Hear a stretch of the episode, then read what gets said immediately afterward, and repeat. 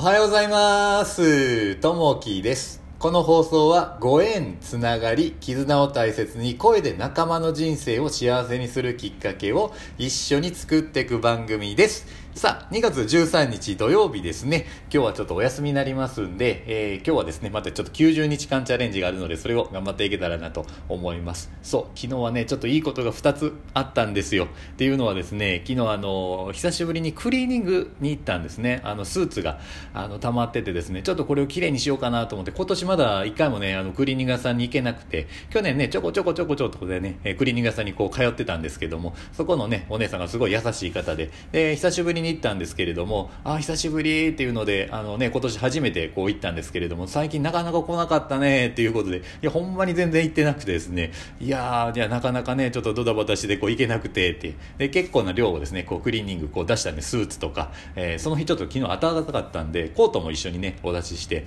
えーこれもお願いします、言うてですね、えー渡したんですけど、あ、たくさんあるねっていうので、まあ、ならこれまたできたらまた取りに来てねっていう話をしてて、あ、ちょっと待って、ちょっと待って、小林さんって言われて、何かなと思って、そのお姉さんがですね、奥の方に、えーパッパッパって走っていかれたんですね。いや、なんやろうなと思って。で、奥からこう持ってこられたものがあって、それをパッと渡されたんですね。うわ、なんやこれと思って、あの、チョコやったんですね。あ、これあの、バレンタインのチョコレートって言って、いや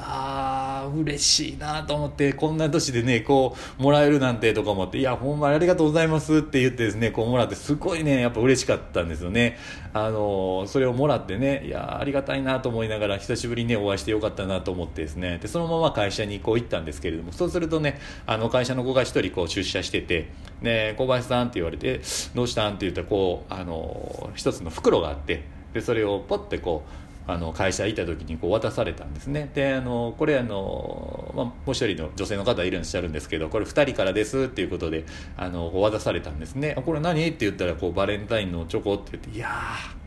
いやありがたいなこうギリでもこうもらえるとなるとすごいこう嬉しいなと思って。いや昨日はねこうギリギリですけど2個早めのこうバレンタインチョコもらえて。いや今年はこう嬉しいなと思いながらですねありがたいなと思ってそういう一日でした。はい。さあ、えー、と今日のお話なんですけれども、えー心の向け方になります。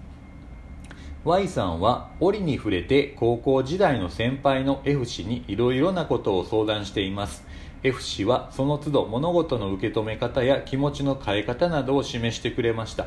豊富な人生経験から紡ぎ出される F 氏の考え方や言葉にもいつもハッとさせられ目が覚める思いでした。また心の向き合い方が今までとは異なる方向へ向かうのを感じています。ある日 Y さんは今の仕事が自分のやりたい仕事ではないこと人生がなかなか思い通りにいかないことを相談しました。F 氏は物事がうまく運び人生が思い通りになったから感謝するというのは一般的な考え方だろう。そうではなくむしろ物事が思い通りにならなかったことにも感謝できる人間を目指したらどうだろう。そこにこそ自己向上の鍵があるのではないかとアドバイスしたのです。Y さんはその日物事に対する考え方とともに何事もありのまま受け止めて自身の糧にしていくことの大切さを学んだのでした。今日の心がけ物のの見方や考え方を見直してみましょうということですね。そうあのちょっとね私のこう経験になるんですけれども過去にですねこうずっとね大好きやったこう妻がこういるんですけどもで子供もすごい大好きで、えーこう愛してて、えー子供を愛してたんですけどとある時にですね、えー家に帰ると、えー妻とこう子供がこういなかったんですね。でそこからこう別居っていうのがこう始まってでもう会えなくなってしまったっていうのがあったんですけれどもずっとねそれに対してなんでそんななってしまったやろこうなんでこう伝わらなかったんやろなっていう自分はすごいね好きやったのに、えーね、子供のことも愛してたのになんでこうなってしまったんやろってこう憎しみをずっとね、えー何年もこう考えてたんですよね。その相手に対してなんでなんでやろと何が俺があかんかったんやろっていうふうにねずっとこう考えてたんですけどもとあるね時間がこう過ぎていく中で、えー自分をこう見つめ直す時があったんですね。ああのやっぱりねあのこうなってしまったのは、まあ、自分にはもちろん責任がたくさんやっぱあるなと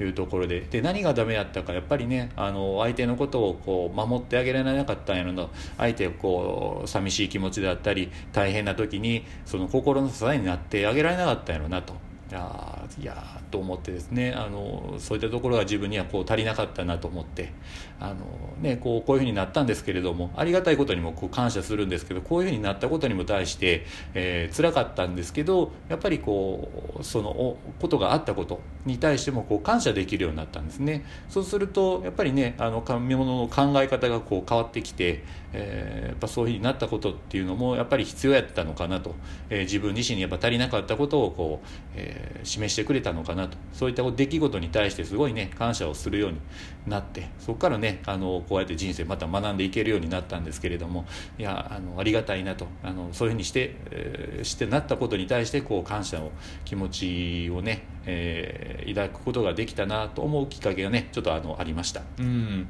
なんでこういう心の向け方ですね。やっぱりこうね悪いことがあるとどうしてもこう変なふうに考えるんですけどそれもねありがたいなというふうな心の向け方をするとまたね気持ちもこう変わってくるんじゃないかなと思います。さあ、えーと、今日の一言ですね。